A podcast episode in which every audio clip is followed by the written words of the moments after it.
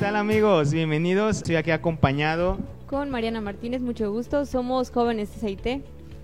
Y mi nombre es Josué. Este es una bendición estar con ustedes. Gracias por tomarte el tiempo. Hoy vamos a iniciar una serie en la cual vamos a platicar sobre el Salmo 23 y lo que dice.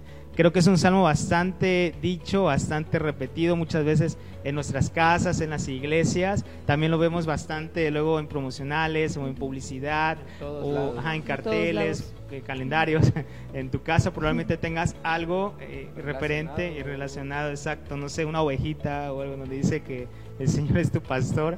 Pero hoy vamos a especificar en este versículo 1, el cual creo que tú ya te lo sabes. Si no, búscalo. Dice Salmo 23, 1.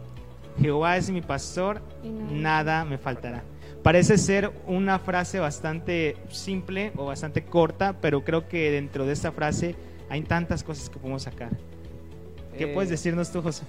Eh, bueno, este sí, es que lo que me parece más interesante es que el Señor se compara a él mismo siendo un pastor. No, entonces este te llega la siguiente pregunta. Bueno, yo en mi caso me hice la siguiente pregunta. ¿Qué características hace un buen pastor o qué necesita alguien para ser un buen pastor? En este caso encontramos la primera característica, el buen pastor conoce a sus ovejas. Y esto lo ve reflejado en San Juan 10, 14 al 15, este se los voy a leer y dice así la palabra, yo soy el buen pastor, así como mi padre me conoce a mí y yo conozco a mi padre, así también yo conozco a mis ovejas y ellas me conocen a mí. Yo doy mi vida por las ovejas. Es este impresionante saber que Dios nos conoce, ¿no? Es este halagador muchas veces porque saber que Dios nos conoce, conoce nuestro corazón y que también nosotros conocemos de Él. Porque siento que es una intimidad que debemos tener con, con, Jesús o con Dios en este caso. Este, la segunda característica que encontré fue que el buen pastor sirve a sus ovejas. Como sabemos, Jesús llegó a este mundo no para ser servido, sino para servir. y lo vimos reflejado a través de su experiencia en este mundo. Este, otra también característica es que el pastor guía a sus ovejas. Literalmente hablando, cuando vemos unos pastores o como nos no los hemos pintado desde muy chicos, un pastor, digamos que arrea o este, conduce a sus ovejas al lugar donde él quiere que vaya, ¿no? Este, por ejemplo, a comer o para guardarlas en algún establo. En este caso, Jesús nos guía a través de la Biblia para, para hacer lo que Él quiere que nosotros seamos. Y muchas veces este, nosotros nos cuestionamos esa, esas decisiones, ¿no? Porque son que a veces no, no queremos de esa forma, pero como buen pastor Él nos llama atentamente. Y otra que es el último punto, que un buen pastor busca sus ovejas.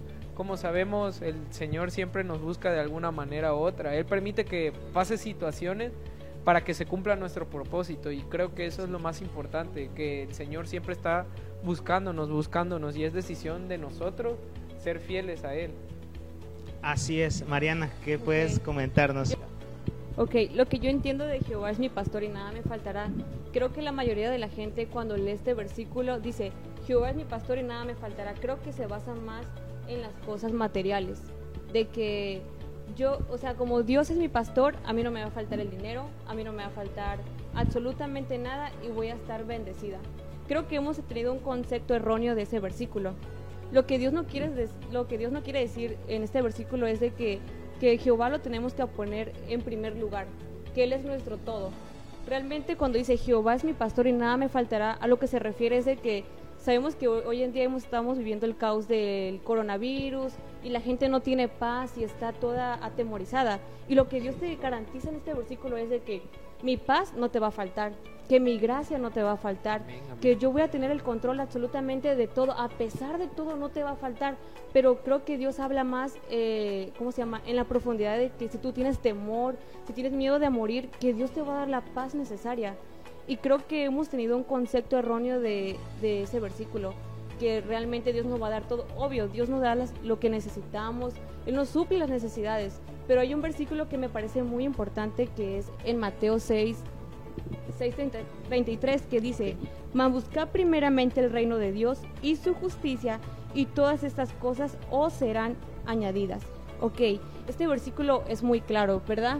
Dice Dios que busquemos que, primeramente, que el reino, de, Dios, de Dios, que busquemos que su justicia, su amor, que busquemos primeramente a Él para que lo demás venga por añadidura. Creo que no hemos encapsulado de que Jehová es mi pastor y nada me faltará. Me quedo encerrada en mi casa y digo, Jehová es mi pastor y nada me va a faltar, Él me va a suplir todo. Y claro que no, no es así. Creo que en este versículo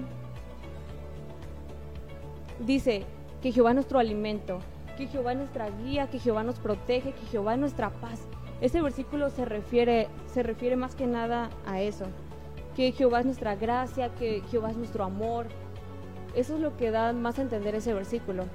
Sí, y fíjate que sabes qué es lo más interesante, que el que escribió ese salmo fue David. Exacto, sí. O sea, David, como tú lo sabes, teniendo todo. cuando Dios inició su el propósito con él y su llamado, estaba practicando lo que es el pastorado, literal, con las hojitas.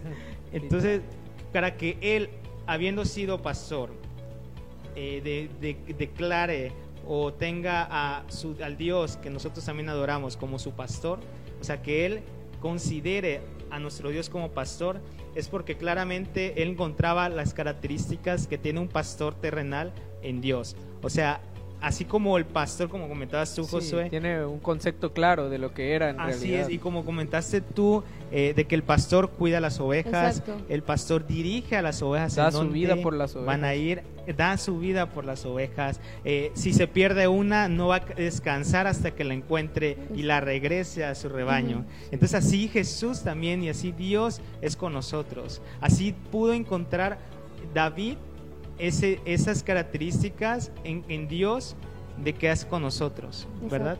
Sí, lo que más me encanta es de que Dios nos compara, como he hecho Josué, nos compara con ovejas. Realmente sabemos que las ovejas son frágiles, son un poquito tontas. Desobedientes. Desobedientes, exacto. Entonces, eh, son indefensas incluso, y realmente ellas necesitan un pastor porque realmente si hay, una, hay ovejas y, y están cerca de su casa y ellas se pierden. Yo estaba leyendo y dije, ah, rayo, dije, tuve un perro, un gato, pues regresa otra vez a la casa, ¿no? Pero las ovejas no, son un poco más se parece a nosotros cuando desobedecemos a Dios. Exactamente, y creo que tocaste un punto importante que somos, que nos compara con algo indefenso. Exacto. Y a través, bueno, este, en este mundo si somos, si no tenemos a Dios, somos indefensos Exacto. al diablo y a todo lo que, lo que nos quiera hacer, literalmente porque el Señor es nuestro escudo, es nuestra fortaleza, entonces por eso es un punto importante porque nos compara con algo indefenso.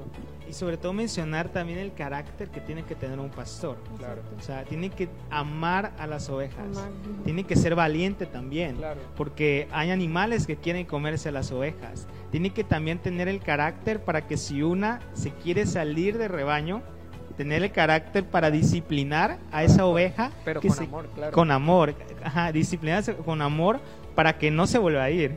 Entonces, nosotros somos ovejas de Dios, totalmente, somos de su rebaño. Y es aquí, como decía Mariana también, eh, es ser conscientes de nuestra posición con Dios y de verdad qué posición estamos dando a, Dios en nuestras vidas. Si de verdad estamos siendo nosotros de, su rebaño y estamos aceptando a Él como nuestro pastor en donde quiera que vayamos, o si simplemente queremos ser eh, unos extraviados de rebaño, pero aún así tener los beneficios que Dios da por, por ser parte de su rebaño.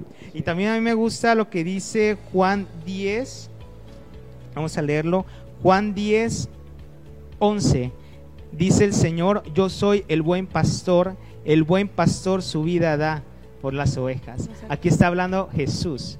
Y está hablando Jesús cuando estaba aquí en la tierra antes de ser sacrificado. O sea, estaba ahí adelantando lo que iba a suceder. Que Él iba a dar su vida como sacrificio por nosotros, por su rebaño. Qué hermoso, ¿verdad? Saber que es un esfuerzo también lo que hizo, porque no, no es fácil bajar y ser como nosotros y ser perfecto, literalmente perfecto, no cometió pecado, no tuvo ninguna, este, ningún error más que nada. Y pues eso tiene mucho mérito, la verdad. Yo este, quedo muy sorprendido cada día con las maravillas que Dios hace en nuestras vidas y en la congregación más que nada también. Y nosotros como jóvenes que sabemos que tenemos muchas, muchas tribulaciones, muchas peleas en este mundo, pero sabemos que Dios está con nosotros, como dice el Salmo este, Dios está con nosotros y nada nos faltará. Así que Él, Él es nuestro reconfort y sabemos que eso es importante para nuestras vidas. Sí, así que si tú tienes alguna eh, preocupación sobre todo este, eh, este caos que está sucediendo en el mundo por esto, estas enfermedades, estas, esta pandemia, y, y en tu corazón eh, no hay paz en pensar que, cómo, cómo, vas a sobrevivir este mes que viene, el día de mañana, ten fe en que si tú te dedicas 100% a buscar el reino de Dios y hacer ese, esa oveja obedecer, que obedece a su pastor, créeme que nada te va a faltar, como dice esta promesa.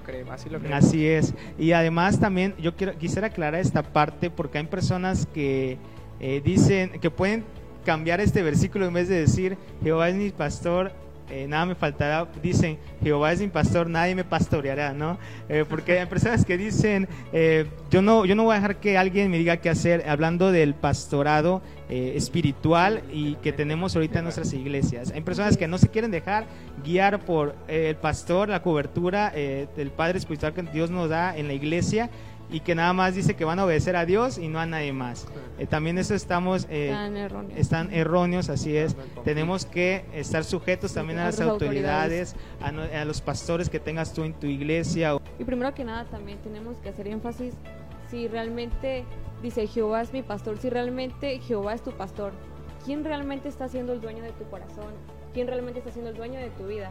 Porque si realmente está siendo Dios el dueño de tu vida, es tu pastor, entonces ¿por qué nos estás trayendo paz? Yo sé que vamos a tener tribulación, que vamos a tener, incluso vamos a estar tristes, porque de todos los profetas de la Biblia sí o no lloraban, se ponían tristes, se deprimían, pero a pesar de todo que decía que Jesús era ¿qué? su fortaleza, que Él es mi escudo, que Él es mi salvación. Entonces, si, te, si realmente estamos con el pastor, realmente que es Jesús, y Él nos está pastoreando y tenemos esa paz y, y esa seguridad de que todo va a estar bien, a pesar de lo que venga, estamos en lo correcto y no simplemente por tener algo. Porque estamos en las mejores manos. Exacto, realmente dice la gente, voy a tener paz si mi casa está llena de comida. Y creo que están erróneos, porque aún así teniendo eso, sí o no hemos escuchado que teniendo mucho dinero la gente se suicida. Sí, buscan el beneficio más que nada. Exacto, buscan el beneficio.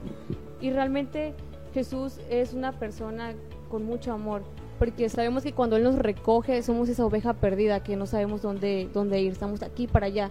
Y que viene el pastor, te dice, vengo a lavar tus heridas, vengo a echar aceite a tus heridas, vengo a limpiarte, vengo a instruirte. Y entonces el pastor nos empieza a disciplinar, nos empieza ¿qué? a, a discipular. Exacto, nos empieza a guiar al camino correcto. Sí, y, y a pesar de que se equivoque esa oveja, se equivoque al desviarse, con los brazos abiertos los recoge. Sí, y te limpia. Y, también muy importante, Dios nos corrige. Mucha gente dice, no, Dios es amor, ¿cómo me va a corregir? ¿Cómo va a ser? Claro que no, es su palabra también que nos corrige. ¿Por qué? Porque nos ama. Exacto. Entonces, cuando viene el pastor a sanar todas nuestras heridas, creo que nos quita todo lo que teníamos en el pasado, las heridas emocionales, los problemas que teníamos de antes y que Dios nos da una sanidad. En, exacto. Y nos viene qué? Otra vez amarnos, a limpiarnos y a quitar todo eso de nosotros lo que nos lastima. Bueno, pues esperamos que este mensaje haya sido de gran bendición a tu vida, que hayas junto con nosotros podido eh, meditar más en este versículo y pues nos despedimos. Gracias igual a ustedes por acompañarnos. gracias, Hasta luego. Adiós.